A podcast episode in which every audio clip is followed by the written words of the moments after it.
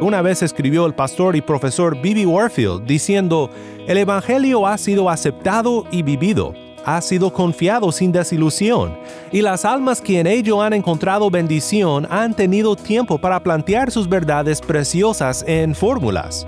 Y dice Warfield que estas fórmulas no son simplemente fórmulas escritas, aburridas y muertas, sino fórmulas llenas de la pasión y del sentimiento de las almas redimidas y saciadas con las verdades gloriosas del Evangelio.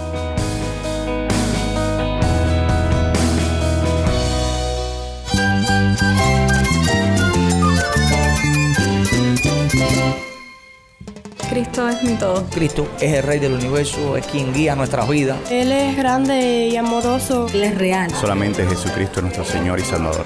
Es mía quien me fortalece. En Cristo Jesús hay esperanza, hay paz. Y nuestro Dios es un Dios de rescate. Estás escuchando a El Faro de Redención, Cristo desde toda la Biblia para toda Cuba y para todo el mundo.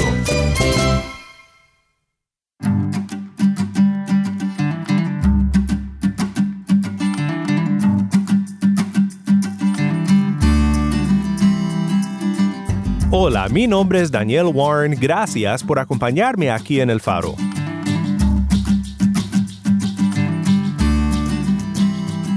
Hoy comenzamos una serie titulada Palabras fieles y dignas.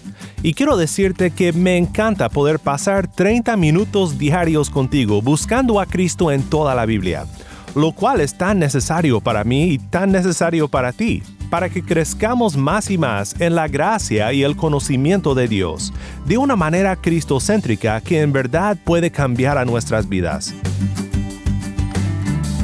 Hoy comenzamos un estudio realmente interesante de cinco pasajes en las cartas del apóstol Pablo que se reconocen como las cinco palabras fieles.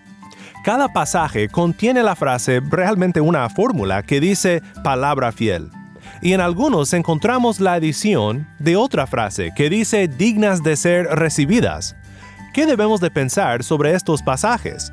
¿Qué son estas palabras fieles? ¿Y por qué son dignas de ser recibidas? En nuestro tiempo juntos quiero explorar un poco contigo la importancia de tales frases en la comunidad cristiana y cómo son usadas por Pablo bajo la inspiración del Espíritu Santo. Cada una nos dará un motivo para alabar a Dios por la provisión de su gracia, de su misericordia y su cuidado para pecadores como tú y como yo. Después de reflexionar sobre lo que son las palabras fieles y dignas, estudiaremos la primera de ellas, la cual encontramos en 1 de Timoteo 1.15. Si tienes una Biblia, te invito a que busques la primera carta del apóstol Pablo a Timoteo y quédate en sintonía para ver a Cristo y su gracia desde este pasaje franco y lleno de verdad para nuestras almas.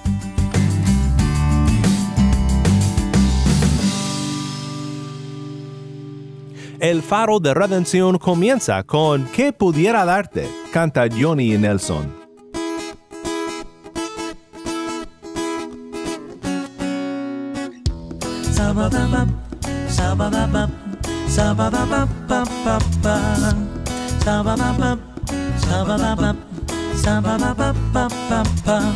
Me hace falta tu voz y saber escuchar que me puedas hablar con tu carita y saber que tú estás conmigo y si brindarte mi canción y saber que tú eres mi amigo quizás en cualquier situación que pudiera darte que pudiera yo ofrecerte mi Dios si me quedo sin palabras cuando experimento tu amor que puedo cantarte que pudiera impresionarte, mi Dios. Si cuando yo fallo tú restauras todo mi corazón con tu manto de perdón. Oh, oh, oh, oh, oh, oh,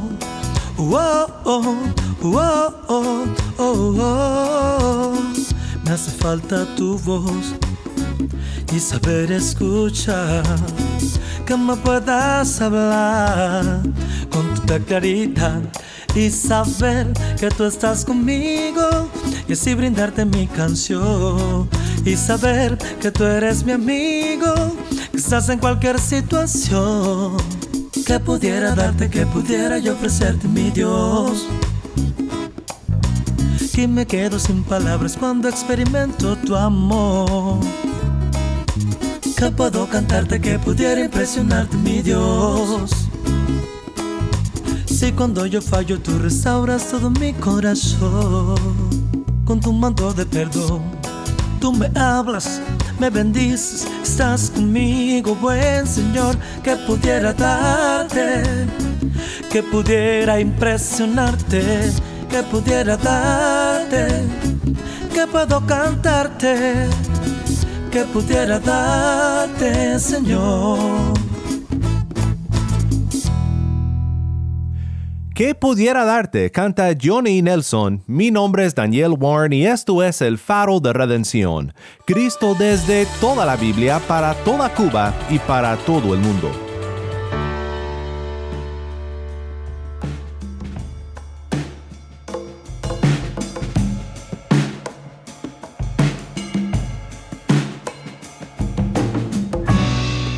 Pues como decía, hoy comenzamos un estudio muy interesante sobre pasajes unidos por una misma fórmula, de la cual hemos tomado el título de esta serie, Palabras fieles y dignas.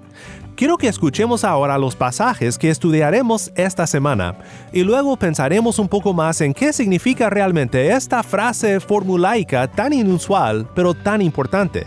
Palabras fieles y dignas. Escuchemos mientras que nuestra lectora Taimí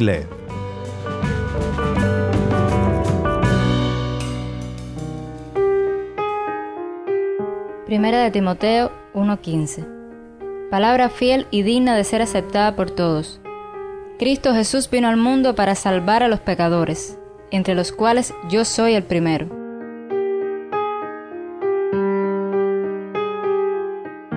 Primero de Timoteo 3:1. Palabra fiel es esta. Si alguien aspira al cargo de obispo, buena obra desea hacer. Primera de Timoteo 4, 8 y 9. Porque el ejercicio físico aprovecha poco, pero la piedad es provechosa para todo, pues tiene promesa para la vida presente y también para la futura. Palabra fiel es esta, y digna de ser aceptada por todos.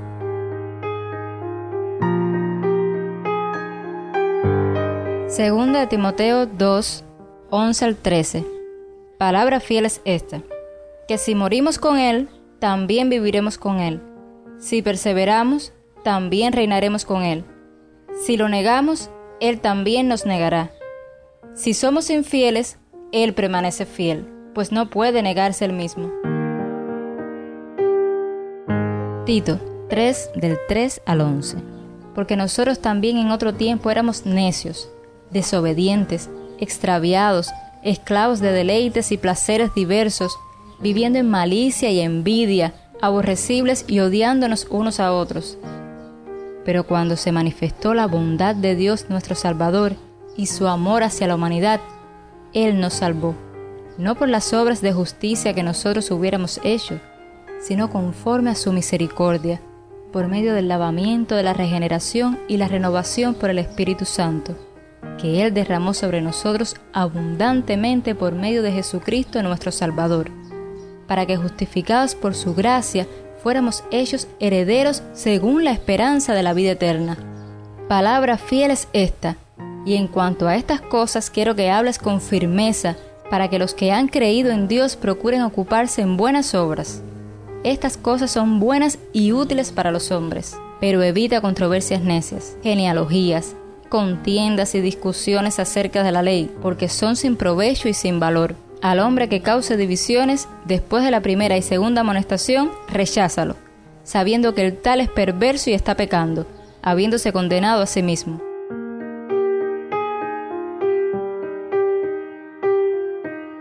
Gracias, Tai. De nuevo, estas son las cinco palabras fieles del apóstol Pablo. ¿Qué querrá decir Pablo con esta frase? Pues estas palabras fieles eran frases o lemas, dichos conocidos y usados universalmente en la iglesia primitiva. Podemos imaginar que en los tiempos de la iglesia primitiva muchas frases eran probablemente usadas con frecuencia, así como es el caso en círculos cristianos hoy en día. Frases usadas en la oración o para la instrucción, para momentos en la liturgia. Y las mejores de estas frases, pues serían frases basadas en la palabra de Dios, fieles a la sana doctrina y a las escrituras. Es muy interesante el hecho de que algunas de estas frases, por lo menos las cinco que estudiamos esta semana, son incluidas en las escrituras y forman parte de la palabra inspirada por Dios. Pero su inclusión fue debido a que eran frases que expresaban de una manera fiel las verdades de Dios ya reveladas en su palabra. Me viene a la mente lo que una vez escribió el pastor y profesor Bibi Warfield diciendo, el Evangelio ha sido aceptado y vivido, ha sido confiado sin desilusión, y las almas que en ello han encontrado bendición han tenido tiempo para plantear sus verdades preciosas en fórmulas. Y dice Warfield que estas fórmulas no son simplemente fórmulas escritas, aburridas y muertas, sino fórmulas llenas de la pasión y del sentimiento de las almas redimidas y saciadas con las verdades gloriosas del Evangelio. Así que la inclusión en la palabra de Dios de tales fórmulas o palabras fieles, credos podríamos decir, como la que estudiaremos hoy y las que veremos en esta semana, nos muestran lo bueno y lo apropiado que es que la iglesia tome las verdades de la palabra de Dios y que sean forjadas en credos concisos, catecismos instructivos, confesiones expansivas e himnos maravillosos y lleno de gozo. Siempre y cuando estos credos y confesiones e himnos y todo lo demás se mantengan fieles a la palabra de Dios, y aunque nunca sobrepasan, ni siquiera equivalen a las escrituras en su autoridad ni en su hermosura, se pueden convertir en una herramienta útil y digna de ser recibida en la vida de la iglesia. Bueno, ahora sí adentrándonos a la primera frase de Pablo, la palabra fiel y digna que estudiaremos hoy es autoritativa en lo que cree y lo que enseña a la iglesia de Jesucristo porque al incluirla Pablo en su carta bajo la inspiración del Espíritu Santo, forma ahora parte de la misma palabra de Dios. Primera de Timoteo 1.15 dice de la siguiente manera, Palabra fiel y digna de ser aceptada por todos. Cristo Jesús vino al mundo para salvar a los pecadores, entre los cuales yo soy el primero. ¿Qué está diciendo Pablo aquí? ¿Acaso considera su gran estado como pecador algo en lo cual gloriarse? No, nunca es bueno que nos gloriemos de ser grandes pecadores, pero reconocer que somos pecadores nos permite regocijarnos del Evangelio. El hecho de que Pablo, el gran misionero de la iglesia primitiva, un apóstol del Señor Jesucristo, el hecho de que él admita que es un pecador debe de animarnos a todos. Cuando nos agobiamos por nuestros pecados y caemos vez tras vez en la tentación, hay esperanza para nosotros. Para nosotros, pobres pecadores. Pablo nos da esperanza cuando fallamos. Dice, ¿te crees pecador? Yo soy el peor, y Jesús vino a salvar hasta el peor de los pecadores. Estas son grandes noticias para nosotros, porque muchas veces intentamos ser una mejor versión de nosotros mismos al vivir una vida moral, tratando de ser mejores personas al salir de la iglesia un domingo por la mañana, pensando que con esto Dios nos aceptará y nos librará de su ira. Pero ninguno de nosotros puede ser lo suficientemente bueno como para merecer el perdón y la aceptación de Dios. Y esto nos frustra porque muchas veces pensamos que no hay nada en la vida que nos pueda detener, que no podamos alcanzar por nuestras propias fuerzas. Y nos frustramos cuando a pesar de nuestros mejores intentos, no logramos ser personas morales, simplemente seguimos pecando. Hay una frase importante en la historia de la Iglesia que expresa una verdad casi perdida por algunos años, pero descubierta nuevamente después en la Reforma Protestante. Podríamos llamarla una palabra fiel y digna de ser recibida. ¿Cuál es esta frase? Simul justus et peccator. Esta frase traducida del latín significa simultáneamente justo y pecador. Esta pequeña frase capta una realidad tremenda de la vida cristiana. Como personas hechas nuevas en Cristo, hemos sido declarados justos por la gracia de Dios. La justicia de Cristo ha sido puesta a nuestra cuenta, y ahora cuando Dios nos mira a nosotros, Él mira a su Hijo Jesús. Sin embargo, como creyentes, seguimos pecando. Si no fuera así, todas las exhortaciones en las epístolas a que los creyentes dejen del pecado y se arrepientan de lo que siguen haciendo, pues no tendría sentido. Somos simultáneamente justos y pecadores. Pero el Dios que nos salvó sigue siendo paciente y misericordioso para con nosotros. Pablo dice enseguida en 1 Timoteo 1:16, Sin embargo, por esto hallé misericordia, para que en mí, como el primero, Jesucristo demostrara toda su paciencia como un ejemplo para los que habrían de creer en Él para vida eterna. Perdón para los peores fue obtenido por la muerte del mejor de todos, el perfecto Hijo de Dios cuyo sacrificio en la cruz nos obtiene el perdón de nuestros pecados pasados, presentes y futuros. Y este Dios que fue paciente con nosotros en nuestra rebeldía, sigue siendo paciente y dispuesto a perdonar a sus hijos, aun cuando seguimos pecando después de nuestra conversión. Augustus Toplady, el autor del himno clásico Roca de la Eternidad, dijo en la Nochebuena del año 1767, mientras reflexionaba sobre otro año más en los caminos del Señor, al repasar el año pasado, deseo confesar que mi infidelidad ha sido inmensa, y mis pecados más, pero las misericordias de Dios más grandes que ambas mis faltas y mi obediencia a medias, mi incredulidad y mi falta de amor me hundirían al más bajo infierno si Jesús no fuera mi justicia y mi redentor. Esta debería de ser nuestra reflexión, no solamente en Nochebuena, sino en cada noche cuando nos acostamos y nos ponemos a cuentas con Dios. Pero gracias a su Hijo Jesús, nuestro Redentor, no hay nada que temer. Él está de nuestro lado. Amigo mío, si tú crees en Cristo, tú necesitas saber que ser pecador no es algo de lo cual gloriarte, pero el reconocer que eres un pecador sí es algo de lo cual podemos tomar esperanza, porque Cristo murió por pecadores.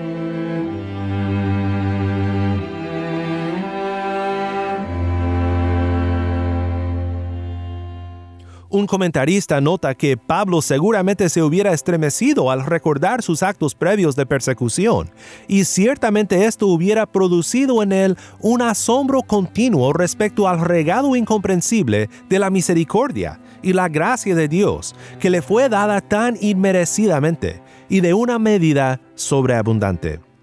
Déjame preguntarte a ti, ¿cuándo fue la última vez que tomaste un momento para reflexionar sobre tu vida pasada como un motivo para glorificar a Dios por su gran misericordia para contigo en Cristo Jesús.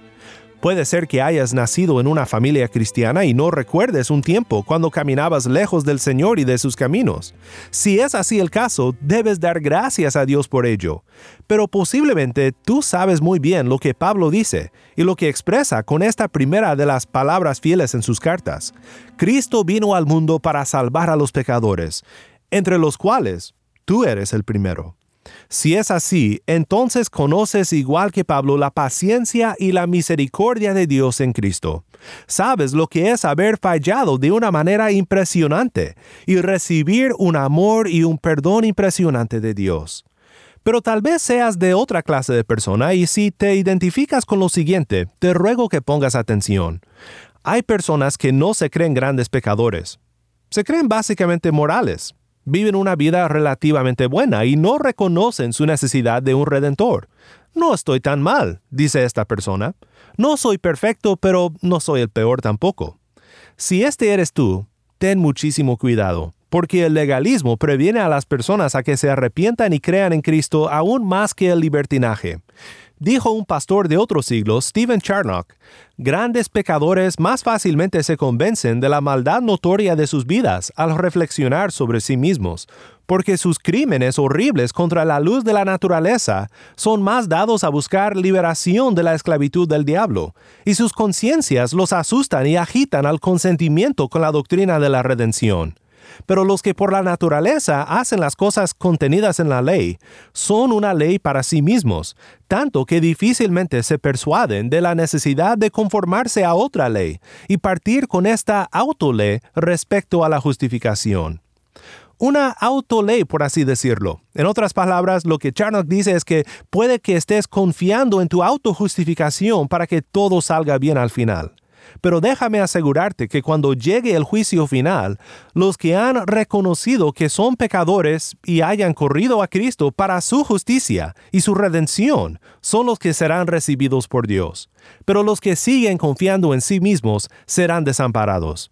Pienso que reconocer de manera superlativa nuestros pecados, como si cada uno de nosotros fuera el peor de todos respecto al pecado y la deshonra delante de Dios, es clave para entender lo maravilloso que es el Evangelio.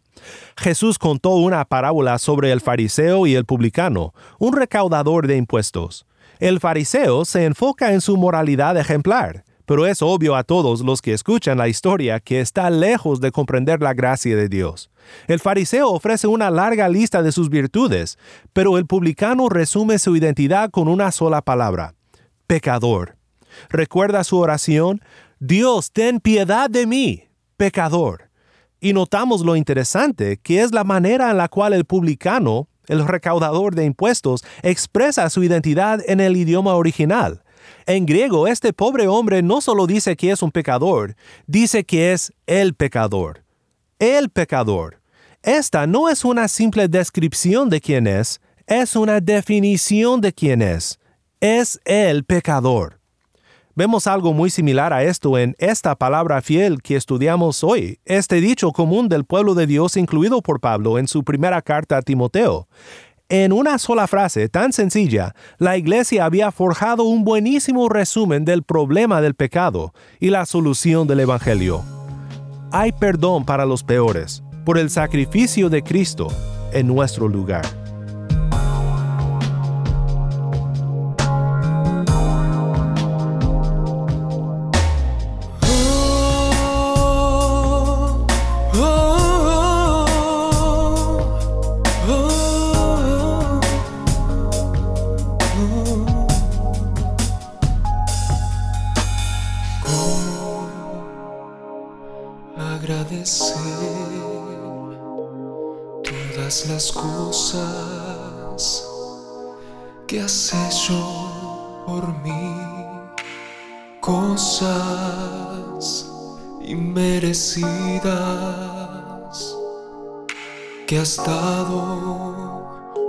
Mostrar tu amor por mí, ni las voces de un millón de ángeles expresarán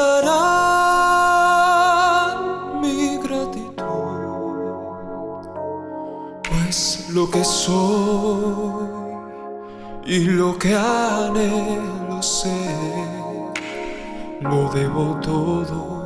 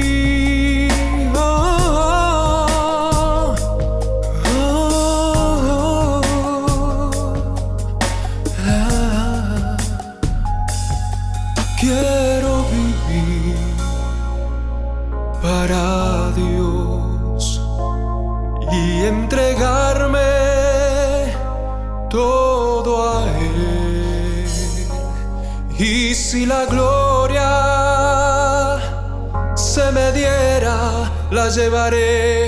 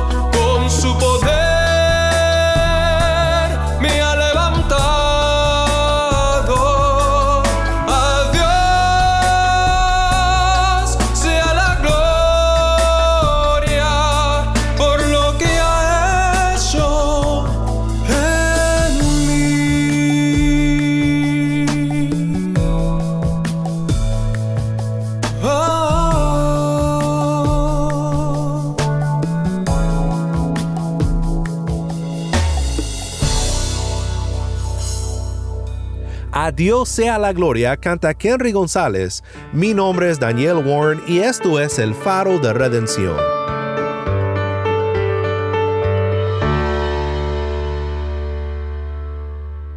No es fácil admitir que somos los peores en algo.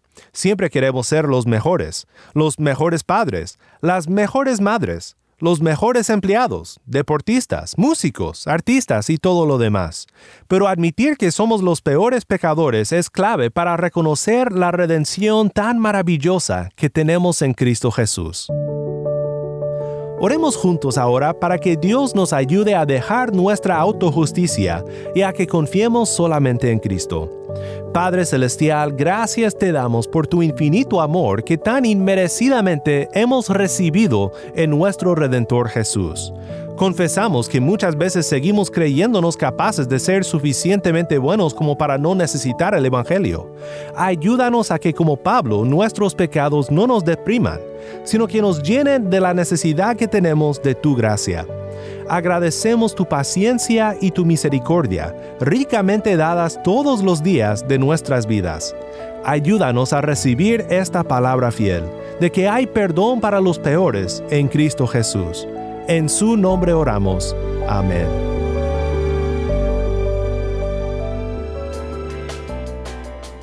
Si estás escuchando por el podcast, te quiero agradecer por tu ayuda en hacer que crezca la audiencia del faro. Sabemos que muchos han de estar compartiendo con otros sobre cómo seguirnos en el podcast, en Apple Podcast, Google Podcast, Spotify o por otros medios, porque notamos la diferencia que ha hecho.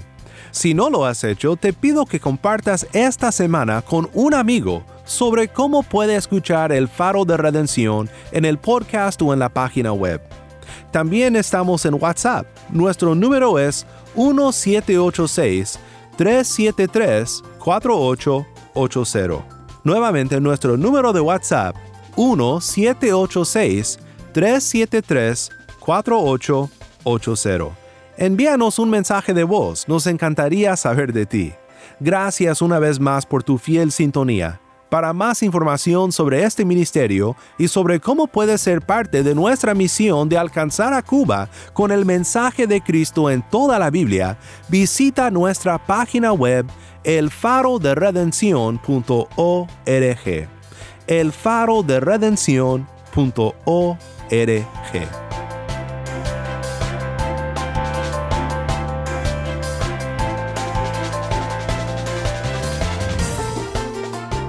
Mi nombre es Daniel Warren. Te invito a que me acompañes mañana en esta serie Palabras Fieles y Dignas. La luz de Cristo desde toda la Biblia para toda Cuba y para todo el mundo, aquí en el faro de redención.